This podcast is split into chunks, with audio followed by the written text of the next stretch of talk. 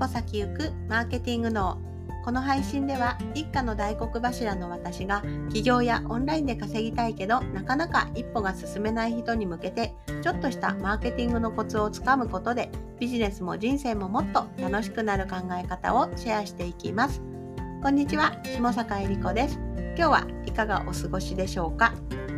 我が家はですね今日はあの子供が今度は発熱をしましてやっぱり家族で回っちゃったかという感じですね。まあ本当は免疫をね高めてあのこういう風邪に負けないっていう風にしたいんですけどちょっと隔離もしてたんですけどねやっぱりそれでもうつってしまってまあ仕方ないかなっていう風に思っております。まあとはいえねあの強い体を作っていきたいなというふうに思いますがはい。まあ、というわけで今日はですね価値を下げるマーケティングについてお話ししようかなというふうに思います。これはですね本当に企業初心者こそやってしまいがちまあ仕方ないと思うんですけれどもあの私もやってしまっていたし自分の価値をですねやっぱりすごく下げてしまうわけなんです。でこれをだから注意しないとあのせっかくねビジネスを自分でこれからやろうと思っている方もしくはあのやっている方はもっとあの自分を大切にしていかないといけないのにあの自分の価値を下げてしまう自分のビジネスの価値を下げてしまうことによって本当にあのせっかくやってるのに苦しい思いをしてしまうのでぜひ気をつけていただけたらと思います。いや本当にあのこれね私も私も本当にやってしまっていたことだしやってしまいがちなんですいまだに。どうしてもうん真面目 あの真面目な人に多いですね。あのなかなかいい加減な人とかの方がもしかして自分の価値を下げなくてうまくいくのかもしれませんがあの真面目な人こそですねあのうん過小評価もしてしまうし自分のことをあのもあの価値あるのに価値低く見積もってしまったりもするのであの本当に心はこれはね今日これを聞いて聞いてくださっている真面目な方こそ一緒に気をつけていきたいなというふうに思います。でどんなことが価値を下げてしまうのかっていうことなんですけれどもまず一つはですね自分が出ていくことの価値が下がっていくということです。自分が出ていくことの価値。要するに、あなたの時間を使うということですね。あなたの時間をお客さんにあのマンツーマンで使ってあげることってありますよね。例えば、それは無料相談とか、うんとまあ、お客さんね、なんかコンサルティングとか、あと説明会とか、あとは勉強会とか、そういうので、まあ、有料無料に限らずあなた自身が1時間とか使ってお客様のところに出ていくことってあると思うんです。でそういったものを無料相談は無料ですよねお金取ってないんですよね。であの有料にする場合いくらにしたらいいのかなっていうふうにまず最初に悩んじゃうと思うんですね。でこれはあの私の、まあ、体験談なんですけれども私あのパソコン教室の先生を昔やっていました。それは正社員で雇われてお客さんにあ、まあ、その会社ですね。パソコン教室に来たお客さんにあの1時間対応してあげるっていうことをやっていたんですけれどもお客さんが払っているのは1500円ぐらいだったんです。だから、まあ、ある意味、うん、普通に一般的なお客さんから見たら私の価値がある意味1500円ぐらいかなみたいになるわけじゃないですか。1500円でこの人に教えてもらえるっていう風になるのでまあね普通のパートよりはちょっと多いけれども1500円だね技術的なことを考えたらどうなのかなっていうふうに思いますがまあワードとかエクセルのところだったのでそんなに高額で教えてもらいたいって人はいなかったりもするのでその値段だったんですけれども、まあ、そういった意味でねあの自分の値段ってすごくつけづらいわけなんです。ね、だって何でしょうね堂々とねこれだけ欲しいとか1時間でこれだけがいいって言いづらいですよね。だって測るものがないから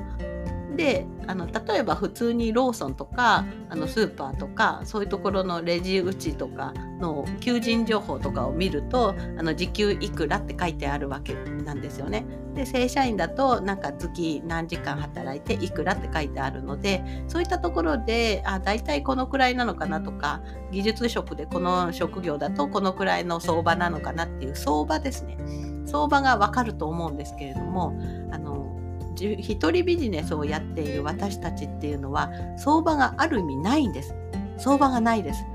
なのである意味まあ競合の人とかを見たとしてもまあそれと一緒かどうかもわからないし競合が低いからといって自分も低いの方がいいかって言ったらそうでもないしなので本当にあの自分次第っていうところなんですね。だからこそ多分真面目な人こそあのこんなもらいすぎかなとかあの高いかなとか思ってしまって自分をもっと下げてしまってその結果ですね下げてあるのでお客さんにも、まあ、こんなもんかみたいに思われてしまったり、まあ、良心価格とか、うん、やってあげちゃうですね私もあのもうやってあげてしまう性格なので値段どうどうあれですねサービス内容的にはあのちゃんと提供してしまう方なのでそうするとですね自分の首を絞めることになるわけです。要するにあの安く買い叩こうとする人とかくれくれさんとかにもそういうことをする結果しっかり払おうとしてくれる人にちゃんとしたサービスができなくなってしまうわけですね。だからこそ自分の価値を下げてしまうマーケティングをしてしまうことによってあのあれですね自分のあの価値がどんどん下がってしまうとあのどんどんくれくれさんが来てしまったりするわけなんです。でじゃあどうしたらいいのかっていうともうやっぱりしっかりと自分が取れる人数はいくらかあのすいません、えっと、自分がどのくらいの人数なら対応できるかっていうことと自分の持っている知識ですねが世間のところ世間のどのくらいの人が、うん、やっているのかとか需要とかやっぱそこはねリサーチが必要です。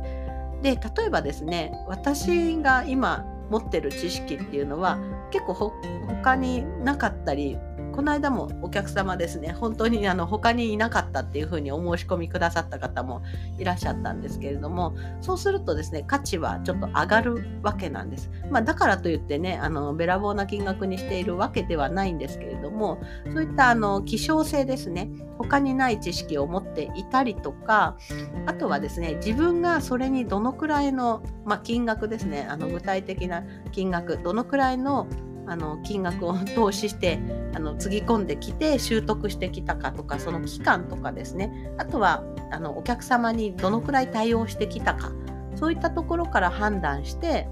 まあちょっと競合のあの価格もリサーチしたりしてあのそれであの値付けをするといいと思います。でその値付けをつける時にはあの下げすぎないように自分があのこの金額だったらあの気持ちよく対応できるなっていう金額にするのがベストだと思います。でそれがですねもしあのもうこんな高いんじゃいらないって言うんだったらもうそれであのいいと思うんですよね。だって安かったらやりたくないっていうふうに言っちゃっていいと思うんです。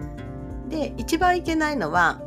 嫌なのにやるっていうのは一番良くないと思います。この金額だとモチベーション下がるなとかあのこの対価で自分の知識をこうやって渡すのは嫌だなっていうふうに思ってやってしまうとですねせっかくお客さん的にはお金を支払っているのでしっかりやってほしいわけです。でもね、あなたがそういう気持ちになってしまって対応するのは非常に失礼かなというふうに思いますので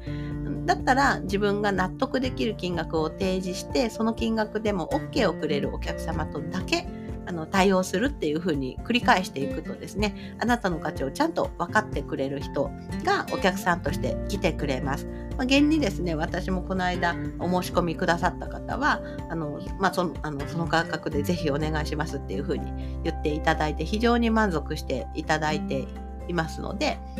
まあ、あのこういったお客さんってちゃんと来るんだなっていうふうに思っておりますのでぜひ自分の価値を下げるマーケティングはしないでほしいなというふうに思います。うん、なのでもうね自分の価値を下げてしまうっていうのは本当にもう自分次第になってきてしまうのでもうそこはちゃんと、うん、自分がしっかりしてあの価値をちゃんと自分が納得できる価値でやっていくのがいいんじゃないかなっていうふうに思っております。はい。というわけで今日もお聴きいただいてありがとうございます。また明日も配信していきますのでフォローしていただけると嬉しいです。それではまた。バイバーイ。